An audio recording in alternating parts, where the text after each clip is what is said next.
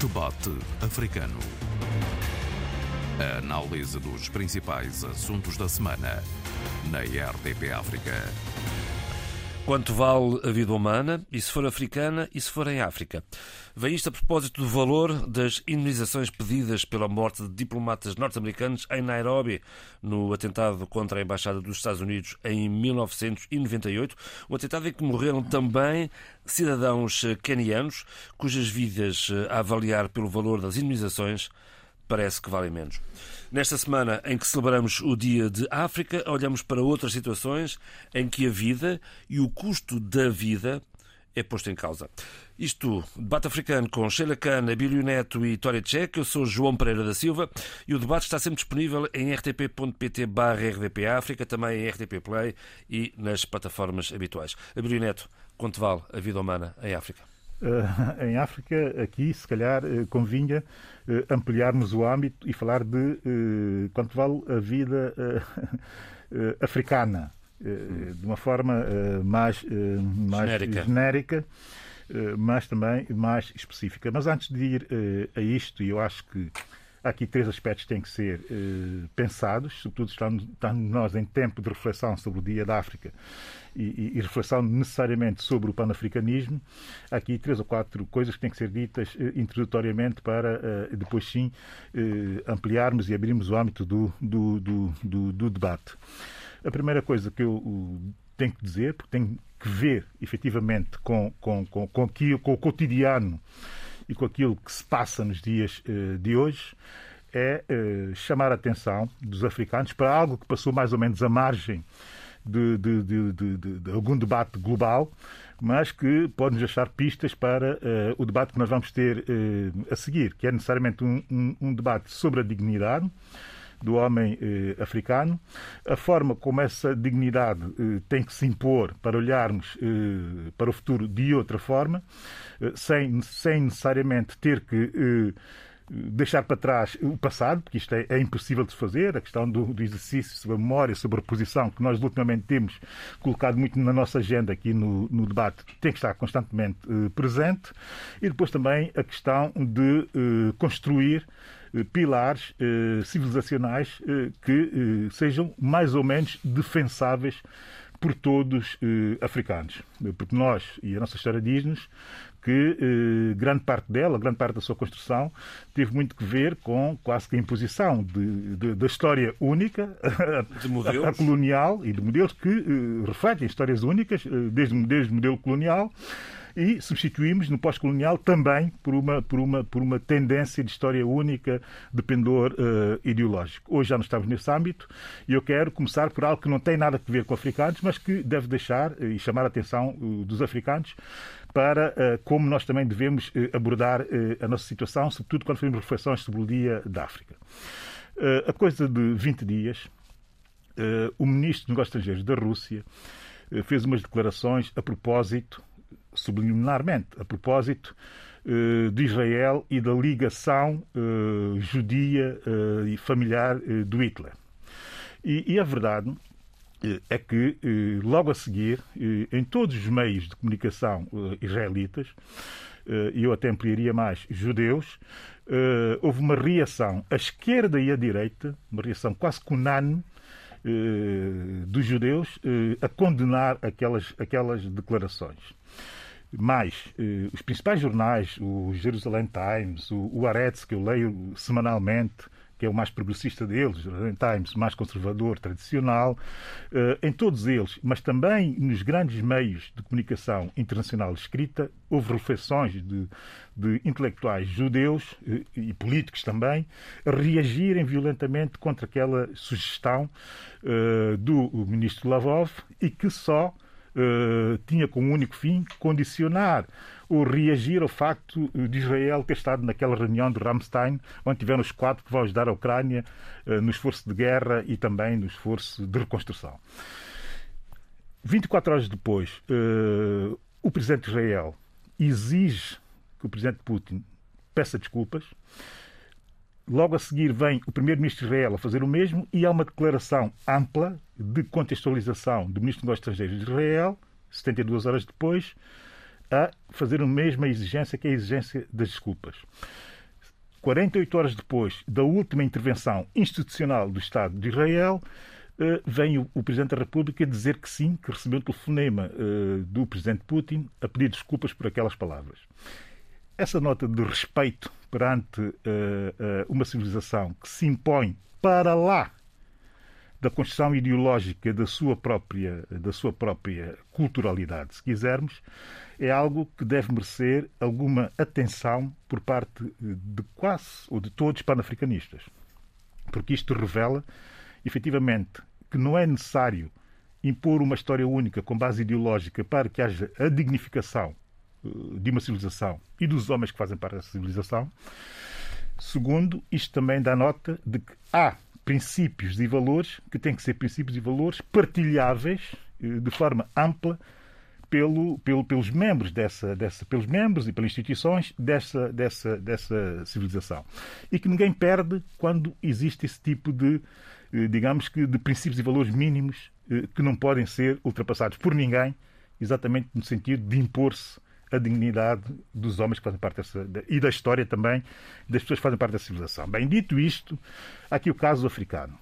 Nós, enfim, estamos ainda em marés eh, do dia 25 de maio, eh, em que se discute, em que se debate, em que se reflete de, de forma ampla e, e, e, em perspectivas muito distintas uh, uh, uh, o panafricanismo, o Dia da África, com base no Dia da África, e a verdade é que eu sugeri que de facto colocássemos eh, a questão da dignidade da vida do africano e, e, de como ela tem estado a evoluir no sentido de umas vidas valerem muito mais eh, do, que do, que outras. E o exemplo que eu trouxe é um exemplo que deve merecer eh, efetivamente eh, muita reflexão. É que em 1998, a 7 de agosto de 1998, eh, as embaixadas dos Estados Unidos em Dar es Salaam e também em Nairobi sofreu um forte ataque terrorista.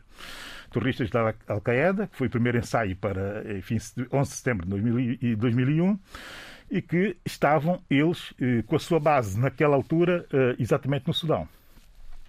E mais do que identificados, mais do que sabidos, mais do que investigados, saíram do Sudão, foram para os dois sítios e fizeram o, o ataque. Morreram 320 e poucas pessoas e dessas 320 e poucas pessoas, oito eram eh, americanos. Dos oito americanos, curiosamente, cinco eram afro-americanos, sendo que o cônsul-geral da Embaixada de Nairobi e o seu filho morreram exatamente naquele ato terrorista.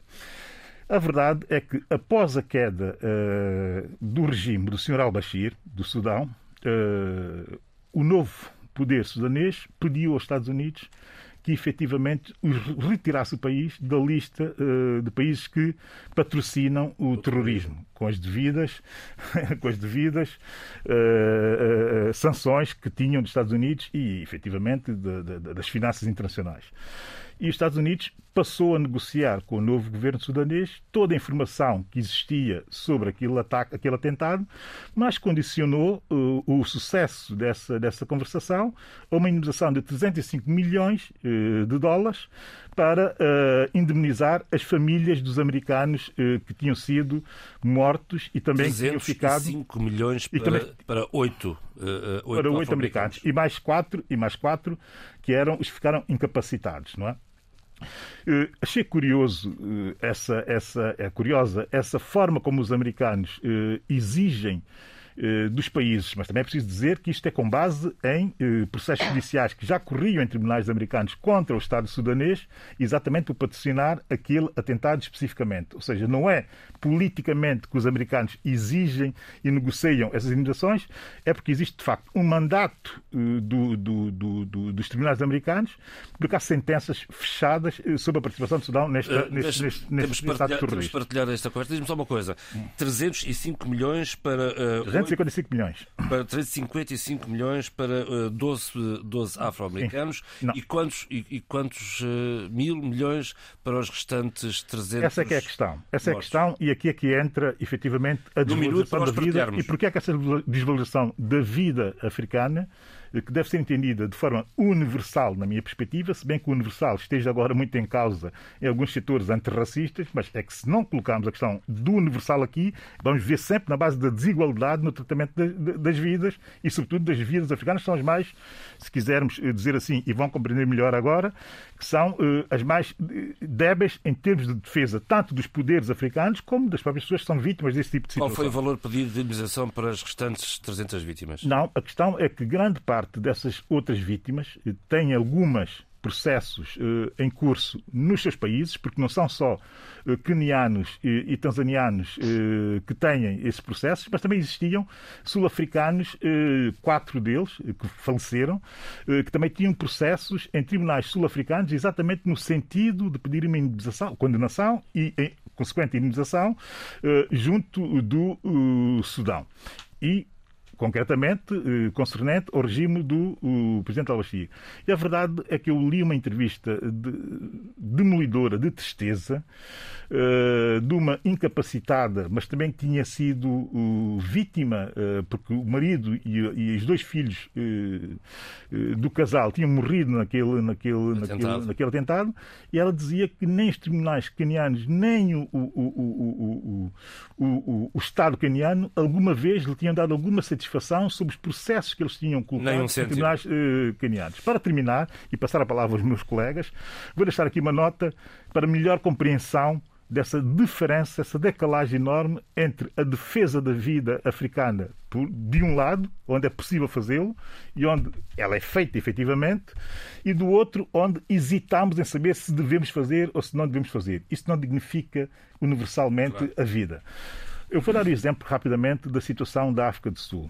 Em 2014, houve uma cimeira extraordinária da União Africana eh, na cidade do Cabo. Todos nos lembramos disso, até porque foi tema aqui no próprio debate africano. E os tribunais sul-africanos, os superiores, mas também tribunais comuns, uh, rapidamente deram alerta uh, de que o senhor al-Bashir estava no país naquela altura, que devia ser detido para uh, ser ouvido exatamente pela intervenção do Sudão naqueles processos. Atentado. Politicamente, politicamente, Ignorou-se, inclusive, o Tribunal Constitucional eh, Sul-Africano que eh, eh, deu essa ordem de detenção ao presidente do Sudão e o presidente da África do Sul da altura, o que fez foi tão simplesmente isso. Deixou e permitiu que o senhor al-Bashir fizesse o que tinha que fazer eh, na África do Sul e durante a cimeira e permitiu que ele saísse, um, depois de terminar a cimeira, rapidamente da África do Sul, sem que os tribunais sul-africanos tivessem agido em conformidade e ignorando as ordens dos próprios tribunais uh, sul-africanos. Sheila Kahn, é consigo agora. Obrigada. Uh, bom dia a todos. Conseguem ouvir-me? Perfeitamente, continuo. Obrigada. Uh, em primeiro lugar, agradecer ao Abílio e ao debate africano uh, a reflexão sobre uh, o valor da vida humana em África. eu fiz um exercício esta semana que me pareceu importante, que foi regressar aos meus filósofos africanos para poder perceber até que ponto e para poder perguntar-me a mim a quem pertence a responsabilidade de pensar o valor da responsabilidade humana em África. Eu fui ensinada a ver África, e isso é importante dizê-lo, nos currículos e também nas narrativas da história oral, da história do cotidiano, que há pouco o Abílio falava, a questão do cotidiano, a olhar para a África sempre como o continente, o continente da pobreza, o continente da gente faminta.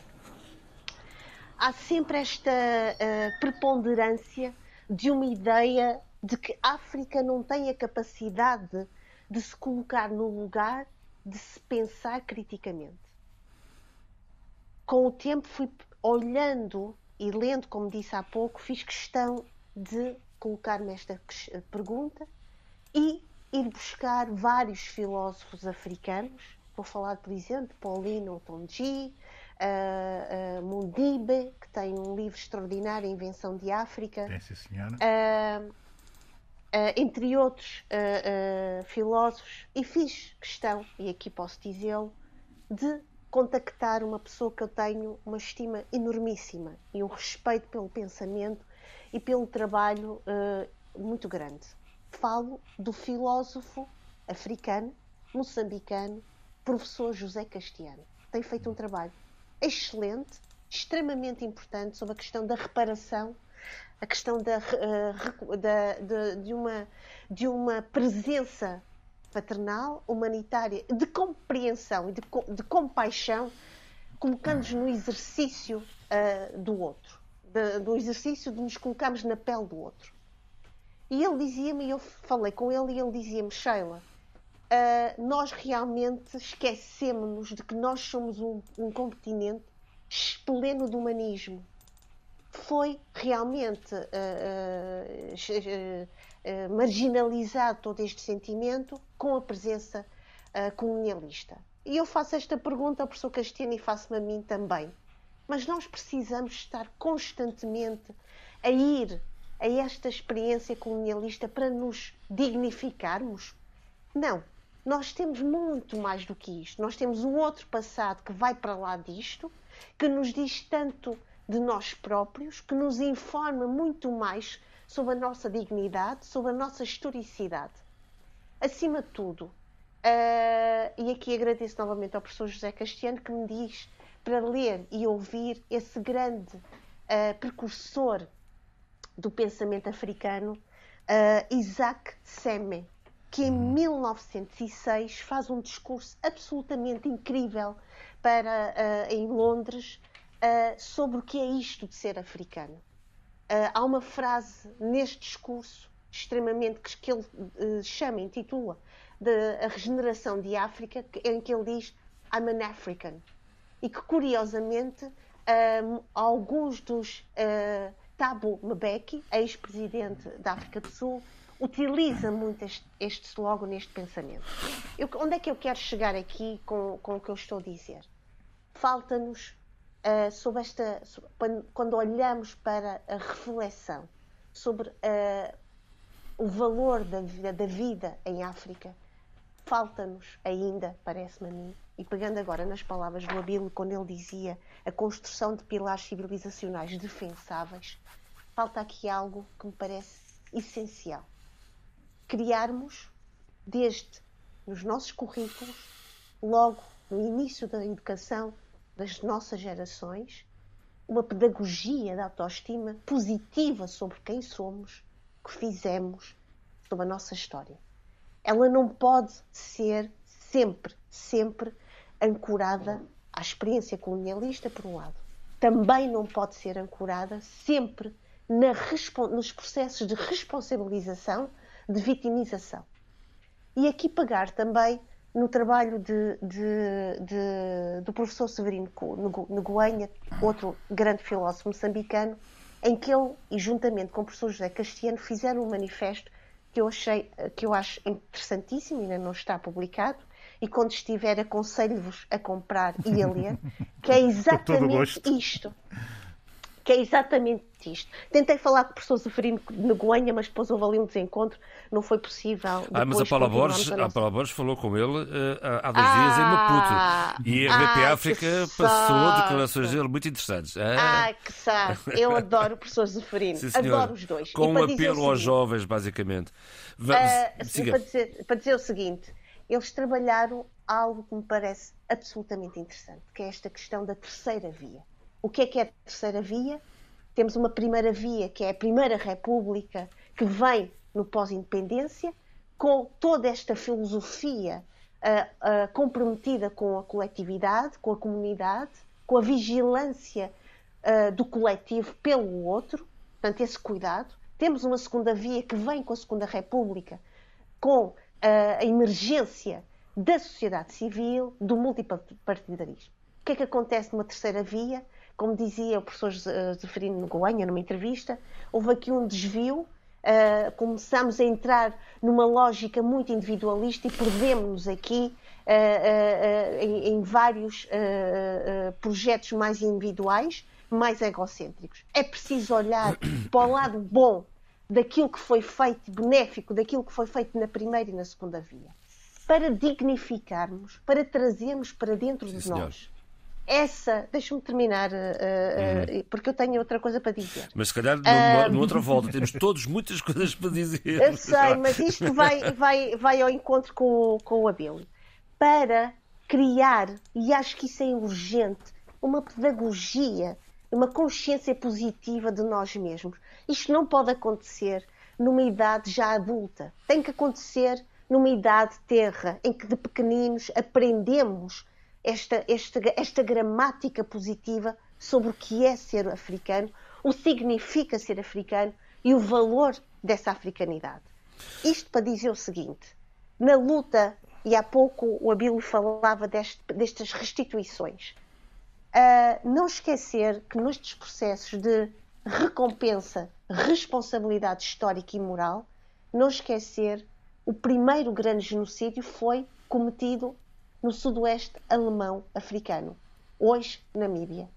A quantidade de anos que os descendentes dos povos Herero uhum. e Nana conseguiram, tiveram que travar para finalmente ter da parte do, do, do governo alemão um pedido de desculpa, uma consciencialização histórica, foi absolutamente incrível. Sim, o debate, o debate feito político foi de grande resistência, mas isto significa o quê? Significa que tem de partir de nós esta voz maior, este I'm an African, de uma forma positiva, sem cair em novelos e narrativas de negativismo, eh, de, de vitimização, mas temos a capacidade de, de uma positividade ativa proativa e interventiva. Tória Tcheca.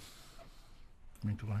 Bom, eu, eu quero dizer que, sinceramente, eu não sei o que, é que, o que é que nos pode surpreender em tudo isto. Rigorosamente nada. Do meu ponto de vista. Uh, nós delegamos sempre as nossas responsabilidades, todas, aos outros. E delegamos por inércia. Delegamos por não sermos capazes de regressar à terra e pôr os pés no chão. Olharmos para nós mesmos, olhar para dentro. Esta é que é a questão. A mim não me espanta, não me admira, e vamos perder um tempo, um tempo enorme à volta desta questão, desta decisão, desta proposta, né? desta quase que um insulto a todos nós, que é mais uma decisão do Ocidente, uma decisão ocidental que não começou hoje. Já começou com coisas muito mais importantes que acabaram por criar as condições ideais para que isto tudo acontecesse agora. E outros poderão vir a acontecer. Precisamente porque desde o momento em que a África, portanto, ressurge, é relançada régua esquadro e continuamos assim, não há que espantar. Nós podemos estar aqui, podemos citar N filósofos, antropólogos, historiadores, a África tem gente que já pariu ideias e conceitos excelentes que se adaptam, casam-se bem com aquilo que são os nossos problemas. E onde é que essa gente toda vai beber?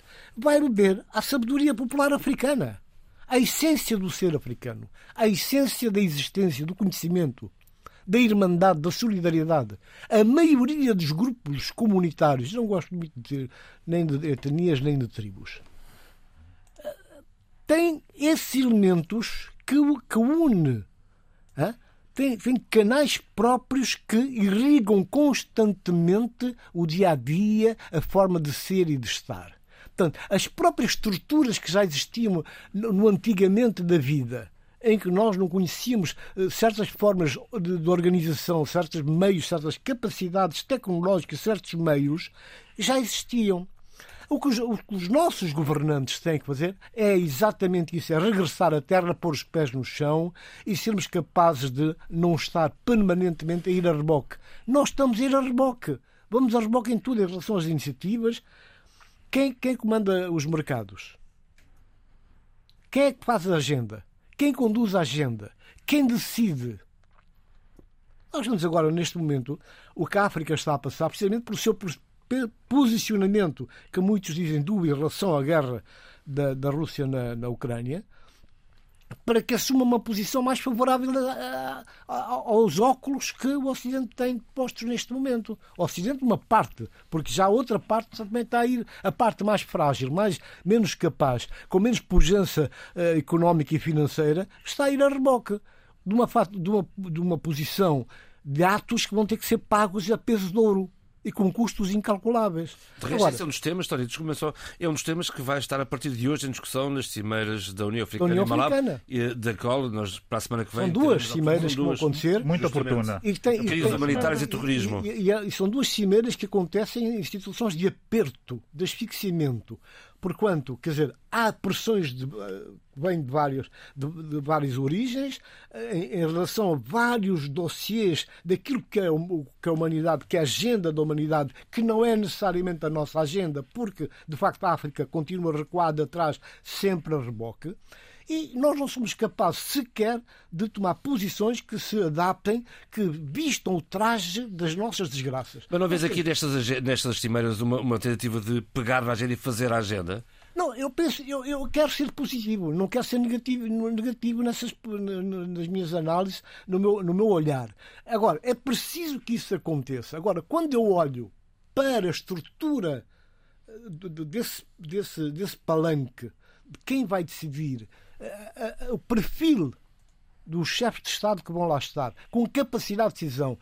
Vejo, olha, só para, para a nossa sub-região, África Ocidental, CDAO, é uma situação aberrante. Eu não tenho, como cidadão, com pretensões uma vida melhor para os nossos povos, eu não tenho grandes expectativas. Sim, mas estão Agora, lá chefes de Estado do Senegal, também estão de Angola, também estão de Moçambique, tudo da África bem, do Sul. Tudo bem, tudo bem. Há, há dois, três indivíduos, cidadãos com funções de estadista, que podem eh, tentar eh, pôr eh, os dois pratos da balança a funcionar. Mas normalmente não é o que acontece. Normalmente o que acontece é precisamente ir a reboque de uma agenda que já está feita há muito tempo e que nos foi colocada. Eu espero bem que as visitas que houve em direção a Dakar para falar com o presidente da União Africana hum. não tenham a força suficiente para pressionar a, a, feitura da agenda e muito menos para as decisões que têm que ser tomadas. Porque, atenção, nisto tem que entrar os problemas todos que existem desde a fase da conceptualização das novas políticas que, que, que se exigem, que alguns chamam de terceira via, mas temos que ser capazes de olhar para os nossos problemas. Porque a África tem sobre si uma ameaça terrível. Minha gente, nós temos mais de 6 milhões de crianças que vão sofrer este ano malnutrição. Não é? E há uma quantidade enorme de gente que vai morrer precisamente em função das, das, das doenças, das epidemias, epidemias que já duram muito tempo e que não há capacidade interna. Porquê? Porque até nesse aspecto da saúde nós somos dependentes daquilo que que se nos oferece, que nos proporciona. É justamente o tema da, da cimeira, da primeira cimeira, da, que é a crise humanitária. Exatamente. Por isso é que eu digo, eu tenho uma, uma certa fé que, na verdade, em, no momento certo, vão conseguir dar a volta. Porque não é que não haja gente com lucidez, há gente com lucidez e há gente já com toda uma agenda preparada. Eu acho até que não é por acaso que Angola estabelece esse timing da aproximação a, ao Senegal. Ao Senegal. Primeiro colocando uma embaixada lá, e segundo, dando sinais positivos. Reciprocidade, o Senegal também vai colocar em Luanda. O Senegal tem crescido como, como Agora, é regional. preciso que, eh, que haja uma capacidade uma espécie de um, um, sistema de vasos comunicantes que irrigue, que funcione entre os países africanos e que abram portas à sociedade civil porque são vozes ativas. Acaso... Eu, eu, eu... São vozes ativas, vozes com capacidade e com conhecimento de terreno e que podem dar um contributo enorme. E muitas dessas organizações não governamentais, associações comunitárias, têm propostas muito concretas para desenclavar muito bem. esta situação. O Abílio já tinha pedido só um minutinho e depois já vamos aí, Sheila. Uh, uh, Sheila, tá uh, para eu não perder, não, não fala, perder fala, aqui fala, o, fala. Sim, sim, sim, a lógica, a lógica de eu ter trazido e já vinha insistindo com esse tema há algum vamos tempo frente, e, e, oportunamente ficámos, uh, escolhemos o momento mesmo oportuno que é para, para, para falar sobre ele.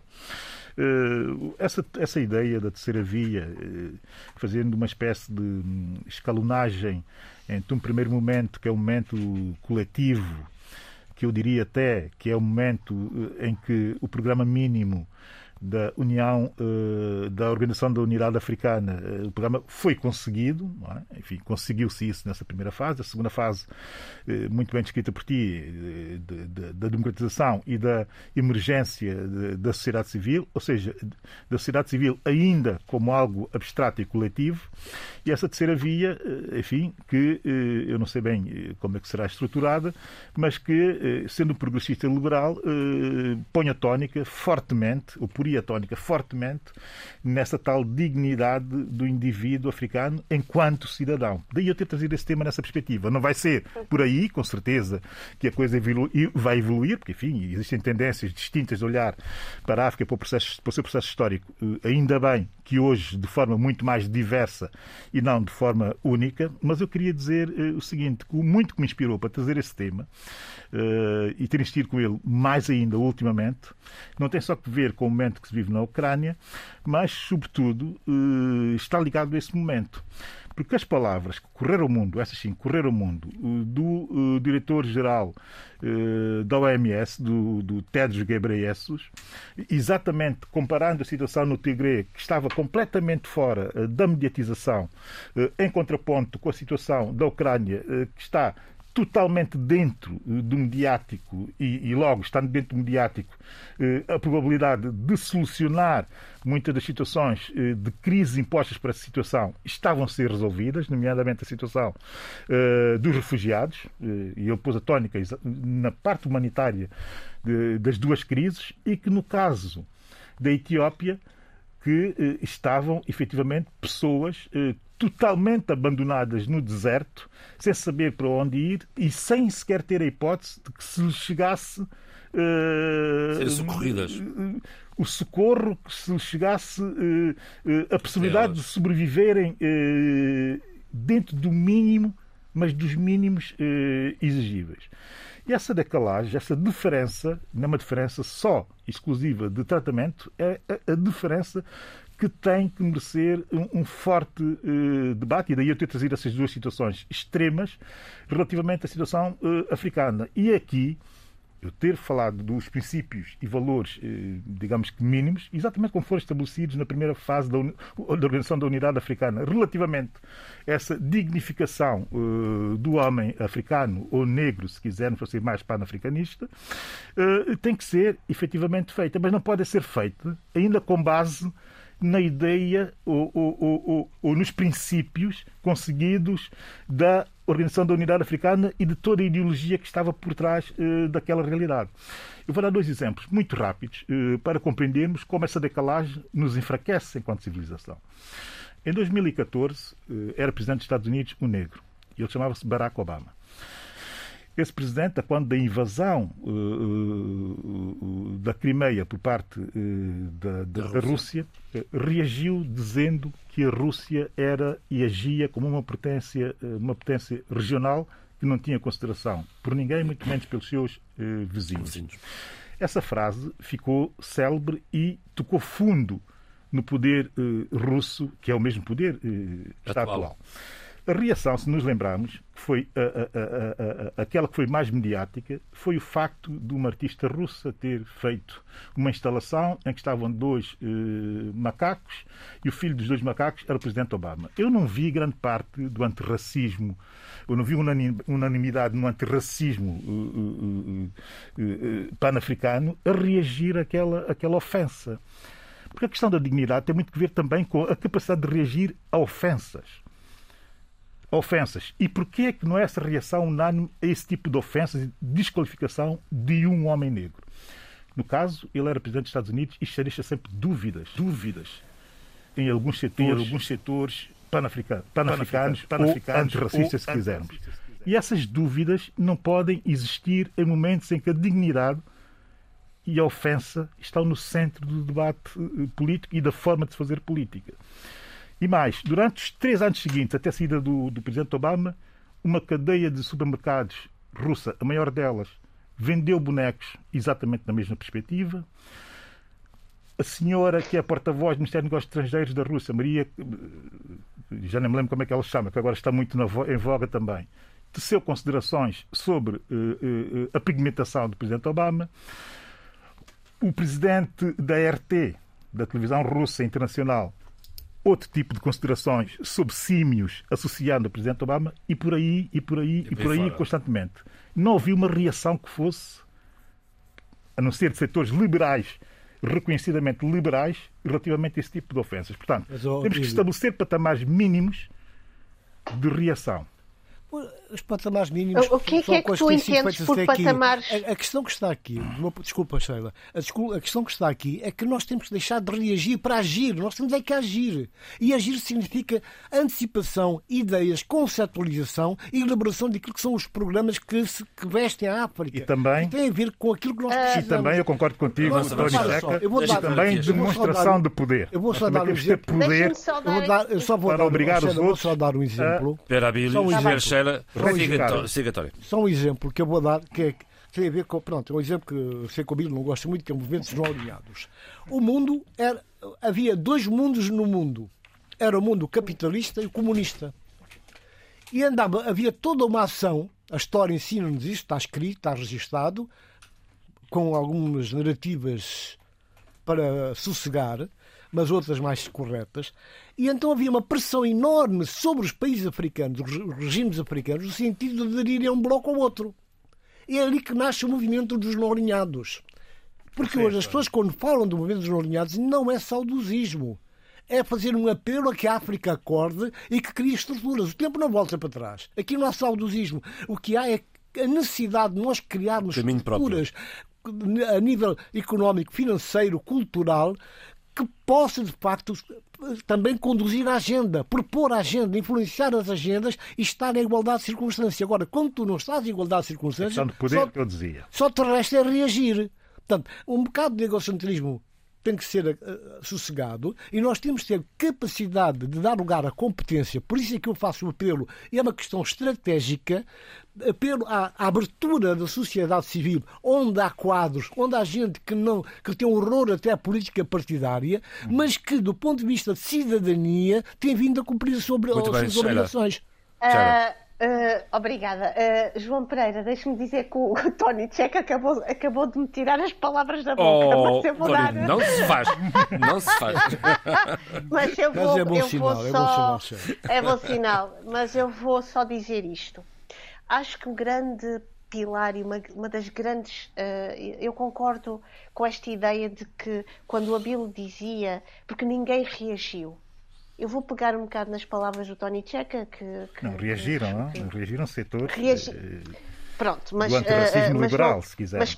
Está bem, mas uh, o antirracismo liberal não é tudo, não é? Pois não, não é? Claro é preciso também ver isso. Mas é, mas, é, okay. mas é uma reação uh, de poder. Eu já lá, já lá irei okay. complementar. Mas, mas pronto, mas deixa-me só dizer isto. Em função daquilo, eu gostava de estar aí para ver o, o olhar do, do, João Pereira. Mas está claro, vou olhar para o relógio, é uma coisa que os meus amigos não fazem. Deixa a cabeça dele abanar. Exato, exato. Foi por isso que eu te disse, eu gostava de estar aí agora. Mas para dizer o seguinte. Uh, o Tony Checa trouxe algo interessante uh, e, e, que, e, que, tenho estado muito atenta, que é o problema de uh, nós não formamos os nossos governos ou as nossas cúpulas políticas desde as, as nossas independências.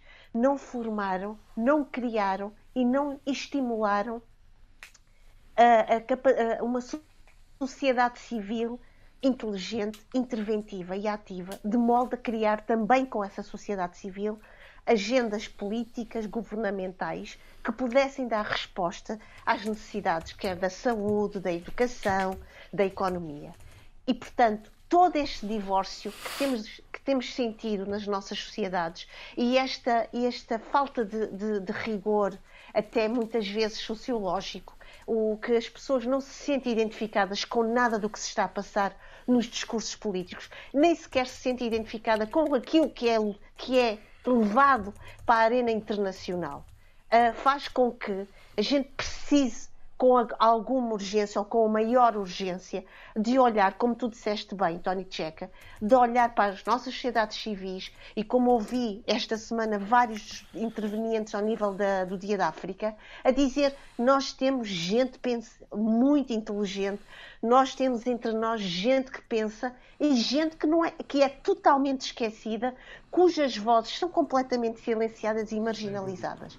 Aqui o problema é que nós fizemos algo que me parece altamente perigoso. É que lutámos contra o inimigo, que era o colonialista. Mas depois a nossa história também foi comprometida com alguma amnésia, porque nós construímos uma história esquecendo os nós, os outros dentro de nós, que podiam ter uma capacidade interventiva e que tiveram essa capacidade interventiva e que hoje continuam esquecidos. Contribuições que são tão válidas quanto aquelas predominantes continuam completamente marginalizadas. Isto para dizer o quê? Nós temos que criar uma sociedade civil africana, com toda a sua especificidade. Logicamente, cada sociedade civil é uma sociedade civil, mas com uma, capac com uma capacidade, com, com vozes, uh, experiências que possam ajudar-nos a resolver os nossos, os nossos problemas atuais, para que não haja uma, este desfazamento que sempre que eu estou, que estamos aqui a falar da, da União Africana, e não só, o que eu ouço é estilhaços, estilhaços, estilhaços. Fico extremamente uh, preocupada quando vejo um homem, uh, estou a falar de Nelson Saúde, uh, escritor, jornalista, que fala em desacerto, desconforto, uh, desencontro em África, no que diz respeito, por exemplo, como ele dizia, este, a alguma amnésia relativamente ao centenário de Júlio Nerer. Eu, eu fico triste quando alguém chega a esse ponto, porque eu acho que nós temos esquecido muito as contribuições da nossa sociedade civil, mas nós somos culpados de a nossa sociedade civil muitas vezes ter algum medo, algum receio de falar. Eu estava a ouvir esta semana, no Dia da África, uma, uma uh, analista angolana, que eu peço imensa desculpa não ter uh, fixado o nome dela. Eu adorei as palavras dela, quando ela diz a nossa sociedade civil em Angola é feita de intima intimação, medo. As pessoas não, não vêm falar sobre os problemas de falta de água, têm medo. Uhum. A, a vigilância policial, a intimidação, a ameaça é constante. Nós não podemos criar, e isto é uma culpa nossa terrível, uma sociedade civil com medo, com, com sem esperança, sem quando essa mesma sociedade civil é uma resposta e tem tantas respostas para tantos dos nossos problemas. Oh, Xara, e já agora que falou no centenário de Júlio Nerer, eh, eh, não quer abordar a intervenção de Graça Machel a este respeito? Perfeitamente. Então faça a favor. Já estou preparada com. Então com, vamos lá isso como se chama arregaçar. Já arregacei as mangas há muito tempo. Vamos a isso. Uh, muito interessante uh, uh, para dizer, primeiro, que esta, esta foi uma palestra proferida no centenário de Júlio Nerer. Tivemos como convidado o ex-presidente. Uh, uh, Jakaya Kikwete, ex-presidente da Tanzânia, em que ele falava exatamente do delegado panafricanista de Júlio Nerer, Uh, este, esta, esta conferência foi organizada pelo, pela Fundação Samara Machel com, e também em parceria, se eu não estou em erro, e se tiver em erro, eu acho que vou ser corrigida. Uh, também esteve presente a, Universidade uh, Pedagógica de, de Moçambique. Uh, então, uh, Graça Machel, Graça Machel fez uma espécie, veio fazer uma espécie de um elogio aos nossos pensadores africanos um elogio a essa africanidade esquecida, dizendo para pôr de lado os outros heróis, as outras experiências e narrativas que nós não precisamos deles para nada, nós temos os nossos próprios heróis, os nossos próprios pensadores e os nossos próprios fazedores da história. E dizia ela, a um determinado momento, que alguns desses fazedores da história que moldaram a nossa história do presente uh, estão aqui à, à, nossa frente. Quem é que estava à nossa frente? Estava o ex-presidente Joaquim Chissano e o ex-presidente Armando Guebuza. Ao que ela refere o seguinte, porque em termos humanos, como pessoas, até podemos criticar as suas decisões, mas eles foram os grandes fazedores da história. A minha pergunta é, mas uh, uh, Graça Machel, com todo o carinho que eu tenho por si, respeito e consideração e admiração, mas nós viemos falar de Júlio Nerer e o seu legado como panafricanista? Ou viemos falar de uma certa retiremos a culpa a Armando Guebuza e hoje Joaquim Cissano pelos erros cometidos? E os erros cometidos Achei... por Júlio Nerer também, diga-se. Não, mas, uh, mas ela aqui não, não foi aí, ok? O que me parece que esteve mal foi a apropriação de um momento importantíssimo para poder trabalhar uma narrativa em que ia no sentido de elogiar dois ex-presidentes. Ora bem, não era, não era um momento para fazê-lo, não era o momento histórico para fazê-lo e perante várias pessoas jovens que estavam no público, acho que até deu um mau exemplo. A nossa capacidade de olhar para, para a história tem a ver também com a nossa responsabilidade de como vamos querer uh, ensinar a Muito bem. Esta semana ficou também marcada. Só para terminar. Oh, Sheila. Só para terminar, espera só um bocadinho. E também tem a ver com a nossa capacidade de trabalhar a nossa memória. E o que Graça Machel fez foi, não me pareceu muito elegante. Sheila, só duas questões. Há aqui a questão da oportunidade é uma delas. Ah, A outra é o merecimento. Será que merecem? Será que o. Vou, eu, eu acho que. Abílio, Abílio. Lídia. Sinceramente, Bem, sinceramente. deixa-me dizer uma coisa, enfim, eh, que Eu acho que nós tínhamos outro debate sobre isso. Eu eh, mantenho essa ideia do pós-panafricanismo que, que eu estou constantemente a tentar eh, reconstruir e a tentar eh, redimensionar. Mas para dizer o seguinte, eh, ainda voltando às vidas, as vidas das pessoas, as vidas em si e como aquilo errado eh, que a doutora Graça Machel acabou eh, por dizer eh, naquela intervenção, o que há de errado naquela intervenção é exatamente o que houve de errado, errado na primeira fase de construção da nossa civilização já independente, que é a dificuldade em aceitar a diversidade de olhares e de perspectivas Exatamente. sobre Exatamente. o mesmo, os mesmos factos. Ora bem, e falando. Factos são factos, mas deixa-me só dizer o seguinte, que eu, bocado, eh, quando respondi a questão de reação eh, à- à indignidade que foi cometida com, eh, com o Barack Obama, presidente dos Estados Unidos, por acaso, mas antes disso, e essa é a perspectiva de um liberal, porque a política não é a vida para um liberal, eh, a vida é outra coisa e a política é um instrumento de um conjunto de práticas, digamos, não é? Portanto, isso diferencia muito a minha perspectiva das outras perspectivas. eh, dizer eh, o seguinte, que eh, a reação, a reação, e eu quando dizia que a reação se deu e continua a dar-se, é que eu honestamente acho muito pouco provável que grande parte do confronto diplomático, mas também eh, do confronto geoestratégico e geopolítico que está a ser feito hoje eh, entre os Estados Unidos e a, e a- e- a Rússia, em que a visibilidade de atores negros é maior do que alguma vez eu vi na história dos Estados Unidos, eh, começando desde logo pela própria vice-presidente, que tem sido demasiadamente crítica e exposta até, eh, pelo aquele que tem sido ainda mais crítico da vice-presidente, vice-presidente, que é o ministro da Defesa, o Lloyd Austin, eu aqui só estou a nomear eh, negros. A equipa de primeiro contacto com os russos em janeiro, eh, da subsecretária Wendy Sherman, de cinco elementos, três deles eram eh, negros. Da equipa de Nancy Pelosi, que foi a, Kiev encontrar-se com o presidente Zelensky, das seis pessoas, dois eram deputados congressistas, negros também. Essa subexposição do negro nessa, ne- exatamente neste momento não é por acaso. É mesmo a chapada resposta do gabinete, é uma É a resposta, é a resposta de um gabinete naturalmente liberal, mas também progressista, eh, à situação específica daqueles insultos. E estão a responder aos insultos com poder. E ninguém tem dúvidas relativamente a isso Com do lado subtil- e com subtileza. Ora, hum, subtil também pode vir a ser, e entramos na fase final do programa, uh, uma breve comentário teu, Tarecek, e nosso, daqui todos, uh, da, da, da, da integração do PIGC, da eventual participação do PIGC no futuro governo da Guiné-Bissau, no próximo governo. Eu não tenho dados que me confirmem a participação do PAGC eh, nesse governo de iniciativa presidencial. Se participar faz bem. Agora, todo o processo em si mostra que não é só o PGC. Eu acho que partido algum, nenhum dos partidos, mas das forças políticas, deveria, neste momento, nesta situação, naquele contexto, eh, integrar qualquer governo de iniciativa presidencial.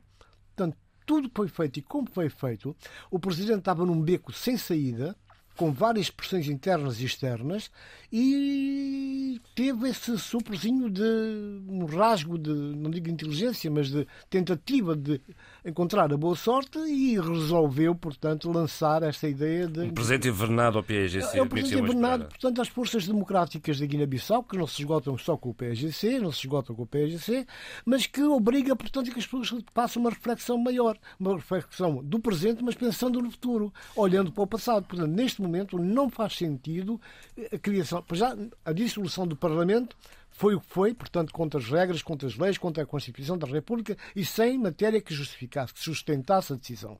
Depois surge mais, um, mais uma gafe, mais um presente envenenado, sinceramente, mais um episódio. Para dizer que não. E uma vez mais não temos ainda tempo de, de, de ir à política interna São Tomense, que tem tanto que falar. Vê se da próxima vez, eh, no próximo programa, podemos ir. Vamos às notas finais, eh, às leituras, perdão, às propostas de leituras, Cano. Bem, deixe-me só fazer aqui uma coisa, Tony Checa, João Pereira e Abílio. Congratular as nossas duas pugilistas moçambicanas pelo seu grande efeito. Sim, Randy Graman, Alcinda Panguana os meus parabéns, feliz e orgulhosa. E por falar em mulheres, porque também elas fazem parte da construção desta pedagogia positiva e da autoestima do pensamento africano, quero chamar a atenção para o livro que vai ser publicado pela Routledge. A autora é Abozé de Ipadeola. Peço desculpa pela minha pronúncia, mas é assim. Uh, e é, o tema é Feminist African Philosophy Woman and the Politics of Difference.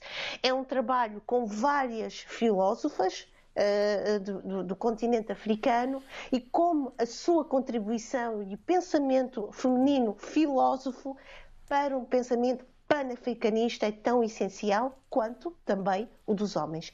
E...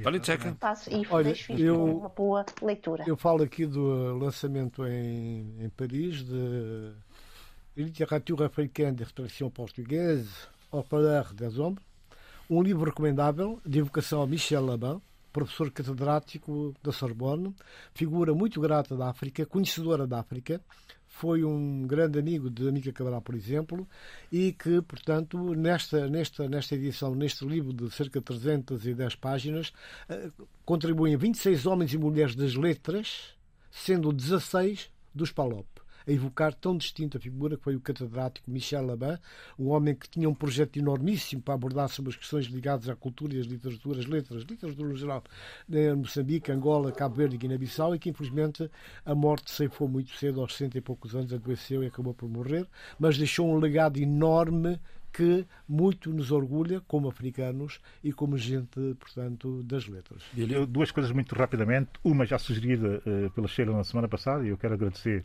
a sugestão, porque vi ontem parte desse documentário sobre a Cita Valles da Margarida Cardoso na RTP2. Uhum. Aconselho vivamente uh, que vejam, mas aconselho mesmo vivamente que ainda deve estar uh, no site e deve estar disponível para quem esteja aqui. E quem, tem, quem tem TV Box, quem tem a caixa. E, e hoje vai passar o filme sobre a, sobre a Cita Valles. Não, é esse mesmo, já passou o, ontem. Filme, filme, o filme de o filme, hoje, o, filme, o documentário. Hoje. Sim, sim, o filme. Não, mas filme. foi ontem. Ontem foi o documentário. E hoje é o filme. Hoje é o filme. Ah, ótimo. É uma Estamos realizadora, acho que portuguesa. Ok, Na dois. Dizer o seguinte, que o livro que eu uh, sugiro é da, da, professora também Olivette Hotel, da Universidade de Bristol, uhum. e o Bristol não, daqui não está por acaso. Uh, o título é, uhum. é, em português, de tradução de Portugal, Europeus Africanos, uma história por contar da editorial Presença, saiu agora em fevereiro de 2022. O livro é de 2020, é um livro absolutamente extraordinário. Se alguém quiser perceber melhor o pensamento dela e de como se desvia de muito pensamento do mainstream eh, de reflexão anti-imperialista, anticolonialista e também antirracista, vale a pena ler eh, essa obra. E dizer também o seguinte a propósito da tradução portuguesa é chamar a atenção do, do, tradutor e também de quem publicou a obra do seguinte, que o título, o título em inglês é African Europeans, não é Europeans Africa. Portanto, não sei quem uhum. teve a ideia de fazer, não é quem ter feito o, o, título Europeus Africanos. Bem, esse tipo de detalhes são detalhes que têm que ser apontados e têm que ser reivindicados como estando errados. Ponto final. E assim se fez o debate africano, com o apoio à produção de Paula Seixas Nunes, o apoio técnico de Alexandre Bandola e Vitor Silva. Fique bem. Debate africano. A análise dos principais assuntos da semana na RDP África.